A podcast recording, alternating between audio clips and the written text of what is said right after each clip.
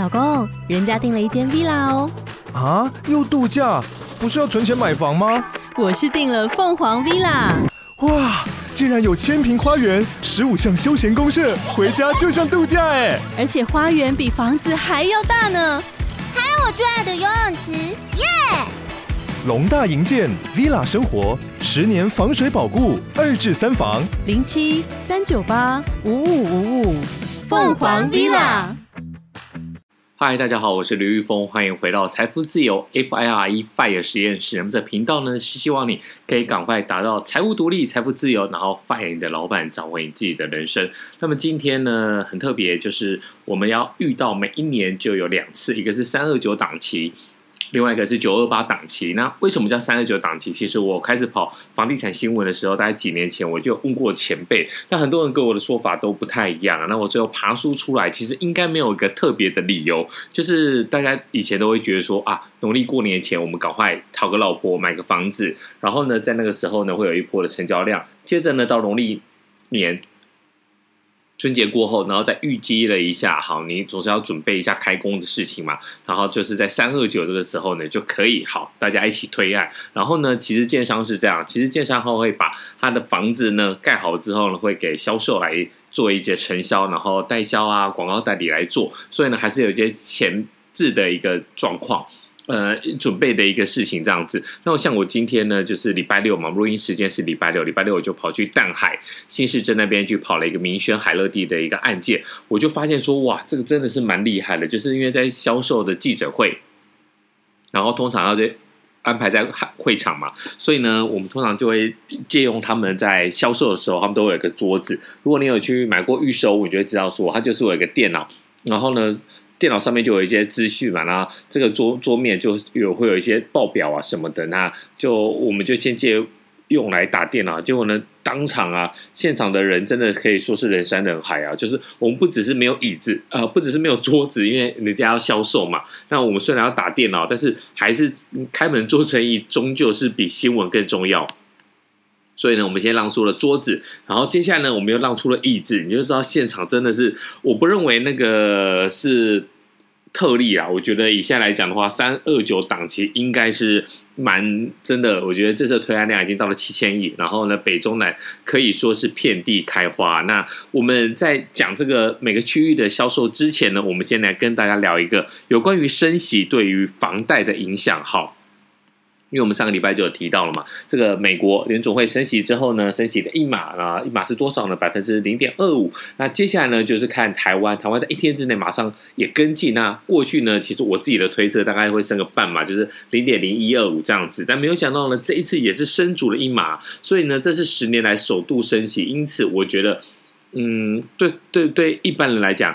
呃，就是进入了一个升息循环了。但是你说房贷要不要紧张？然后如果说好，接下来的话又要开 FOMC 会议嘛，会不会台湾又跟进一码？No，我是觉得不会，所以你不用太担心。就是一起，我们跟美国这两个市场一起进入了升息循环。但是呢，美国它是世界的强权，它的这个经济的话语权，所以呢，它要升息或者还要升息多少，当然就是它有一个主动权。但台湾，我们跟大家讲一件事情，就是说，呃。这一次央行许金龙非常的有 guts 呢，升息了一码。那一码之后呢，大家担心说会不会再升一码？我觉得绝对百分之九十九点九啊，就是不可能。你不要忘了，台湾的央行一直被王博达，一直被很多人批评说，央行怎么会有一个做生意的样子呢？什么叫央行？央行做生意呢，就是说呢，其实它每年都有一个很大的一个预算。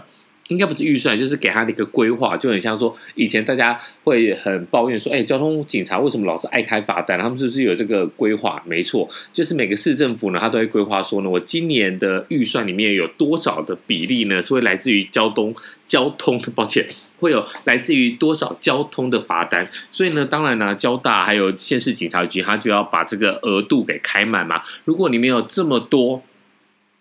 的单子罚单怎么会有那么多的罚金？没有那么多的罚金呢？怎么会达到这个政府地方政府给你的一个预期呢？那央行也有一个预期啊，就是说它要有一个呃盈余缴库。怎么叫盈余缴库？就是你央行也要赚钱，有没有听过了吧？这个很酷齁。因央行它不只是要稳定这个，就是平抑物价这些有的没有的，它还要有一个盈余缴库的压力。那库呢，就是国库，就是央行如果赚钱赚的钱呢，这些钱你当然不会放到自己的口袋嘛，你也不可能放到彭淮南自己的口袋啊，所以呢，你就必须把这钱给给弄到了国库里。所以他怎么做？其实他就是透过一个他购买美国的国债，然后呢，美国国债都会有一个固定的一个配息嘛，然后再加上还有一些殖利率，所以呢，你这个东西就是美国国债跟台湾国台湾自己的一个利率间的利差，所以呢，我只要把。这个台湾的利率压的低一点，然后呢，我在美国购买，用我们的外汇存底购买国债，如果它的殖利率比较高的话，我们之间是不是就有一个利差？有这个利差呢，我就会赚钱，赚钱之后呢，我就可以缴库，所以缴库之后呢，感觉上央行的总裁其实，在政府里面应该会有更大的一个话语权。好，已经讲了三分之一了，所以呢，今天跟大家讲一下。你不要太担心，我们台湾虽然会升息，也会真的进入升息循环，但是呢，会在持续的升息嘛？我觉得 no 是不太可能的。那央行里面虽然有鹰派啊，姿态调升一码，然后再接一码，真的不用太担心。我觉得这是一个不可能的任务。好。那我们接下来就来跟大家讲一下这个三二九档期，这一次三二九档期到底有多么神奇啊？总共呢大概是七七百呃七千亿的一个总销案量嘛。然后我们来稍微看几个比较哎关键的。我觉得台北虽然台北这几年真的房价被严重的一个低估啊，就是大家会说啊，你这个讲这话不对啊，这个台北的房价已经恨天高了，怎么样怎么样？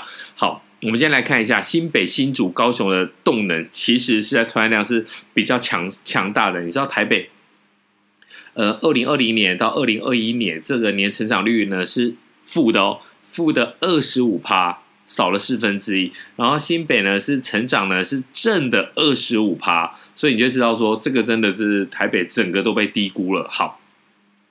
那我们除了六都以外，其实之前那个县市合并，就是新竹县跟新竹市合并了，其实真的有它的道理啊。那有机会的话，我们再来仔细的来谈讨论这样子。那你就看一下他们的这个推案量哦，呜呼，这个真的很厉害。二零年到二一年的推案量年成长率是一百四十二趴，所以新竹市你说他们是真的是蛮强的。好，那你想想看，接下来的话，我们来看一下这个。全台三二九档期近五年来，呜呼呼呼！二零一八年，二零一八年其实应该算是一个低谷啊。那个房市的低谷，在二零一四年到了一个区域的高点之后呢，就一路向下。那二零一八年有稍稍的好一点。那总推案量在三二九档期是四千四百八十五亿，然后到二零一九年是五千一百八十四亿，二零二零年呢是四千。就稍微跌了一下，是四千七百一十四亿。二一年呢是高达六千六百八十四亿元呐、那么今年呢，其实就是到了七千亿，哇，五年新高啊！那我们来看一下，呃，竹北其实真的是。我觉得要特别讲一下，那么竹北呢，它的房价已经从四字头飙涨到了七字头。那在新竹这个地方呢，三二九档期呢，其实最大的一组就宝佳集团嘛。那它的重点是摆在竹铁的高铁特区跟竹北西区。那这两个地点其实真的是蛮神奇的，尤其是在在高铁特区啊，那么旗磊，那高铁北侧的核心璞玉二期，还有高铁水岸第二排的核发建设的新案。真的一个价钱比一个价钱还要高，已经垫上去了。所以呢，我觉得，呃，在新竹要买房子，大家真的要有心理准备啊。就是说，他的生活环境到底有没有跟上？我觉得很多的好朋友都在新竹工作，那有些先生就是工程师，他们也讲了，其实，在新竹的生活水准真的物价很高啊，但是生活的机能我觉得还没有那么好。但是整个房价垫上去的时候，其实压力是蛮大的。那么另外呢，我们回到我们刚才讲到台北。台北的话比较特别的就是大安区有个台北之星啊，那大家都叫它钻石塔，但其实不是。它 Diamond Towers 之前其实大家用的，像我们写新闻就直接写 Diamond Towers，就写英文出来。但它中文名，因为它现在要开始卖了嘛，所以它现在证明它自己是台北之星。这个 Diamond 就用星来代替，就像许许常德许老师上次我们一起录影的时候啊，他真的是讲得很好，就是这个离题插一下，他就说。